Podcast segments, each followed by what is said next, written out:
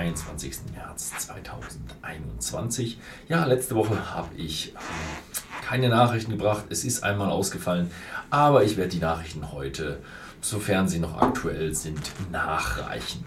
Und das erste, was uns an Nachricht erreicht, ist eine neue Ben Riach Abfüllung, die 14-jährige 2021 Release wird äh, demnächst auch bei whisky.de erhältlich sein. Also schaut mal im Shop vorbei. Ja, so ein bisschen das neue Studio hat noch ein paar Probleme, wo ich meine News ablesen kann. Als nächstes haben wir Neues von Hunter Lang. Und zwar hat der unabhängige Abfüller neue Single Cask Whiskys auf den Markt gebracht. Und zwar Cask Strength äh, äh, der First Editions einmal einen 20-jährigen Ben Rinnes, einen 23-jährigen Inchgauer und einen 25-jährigen Tomaten. Weiter kommen unter dem Label Hepburn's Choice noch Glenburgie mit Rum Finish und ein North British Single Grain der Serie The Sovereign. Werden demnächst auch bei whisky.de erhältlich sein. Beams Toddy investiert wieder Geld und zwar in Glen Geary. Das Geld wird aber nicht in eine Vergrößerung investiert, sondern es wird in eine ja, Modernisierung und eine Traditionalisierung investiert. Die Brennerei bekommt ja, moderneres Equipment, aber auch einen eigenen Melzboden, damit sie ihr eigenes Malz auf traditionelle Art und Weise herstellen kann. Außerdem soll der CO2-Ausstoß um ca. 15% reduziert worden werden. Insgesamt ist das eine Investition von 6 Millionen Pfund. Dann gehen wir weiter äh, nach Irland. Und äh, es gibt einen neuen Whisky, den Dunvilles 1808 Blended Irish Whiskies. Ähm, es ist eine Einführung eines neuen Blends und ähm, er besteht aus Malt, Grain und Pottsdale Whisky.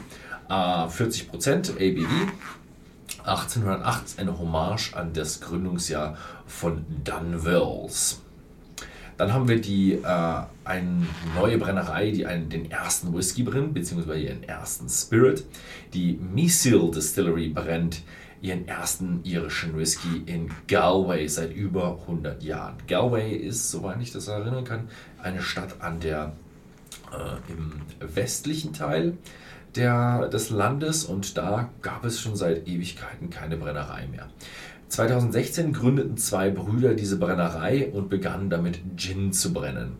Jetzt im Januar 2021 haben sie ihren ersten Whisky, also den ersten Spirit gebrannt und sie werden die Ergebnisse 2024 ja, nach einer Lagerung von mindestens drei Jahren präsentieren. Aber sie werden vorher noch unabhängig abgefüllte Whiskys schon im Sommer unter eigenem Namen auch präsentieren. Dann haben wir die Crumlin Road Gold Brennerei in Belfast. Die bekommt eine Baugenehmigung. 225 Millionen äh, Pfund wird dort investiert, um eine neue Brennerei in Belfast, ja, in der nordirischen Hauptstadt zu bauen. Die Brennerei ist ein Umbau des, äh, eines, äh, des A-Flügels des alten Gefängnisses. Äh, also ja, Justizvollzugsanstalt nennt man das in Deutschland. Und die wird jetzt umgebaut, die ist nicht mehr in Betrieb, zu einer Whisky-Brennerei. Ich hatte euch ja berichtet vor ja, zwei Wochen über das Fabergé-Ei zusammen mit dem Emerald Isle Whisky Set und einem 30 Jahre alten äh, irischen Whisky. Und der ist jetzt versteigert worden. Ein texanischer Sammler hat für dieses Sammlerset 2 Millionen Dollar bezahlt und ist damit das teuerste irische Whisky-Set, das jemals, jemals verkauft wurde.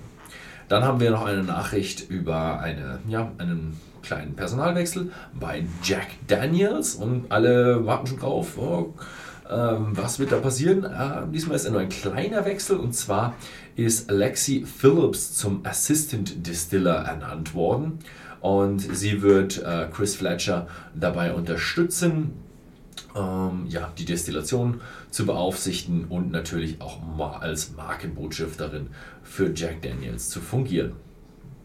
Dann haben wir noch äh, einen weiteren Blood Oath, diesmal Pact 7 Kentucky Straight Bourbon, ist angekündigt worden, aber wieder nur für die USA, limitiert auf 51.000 Flaschen.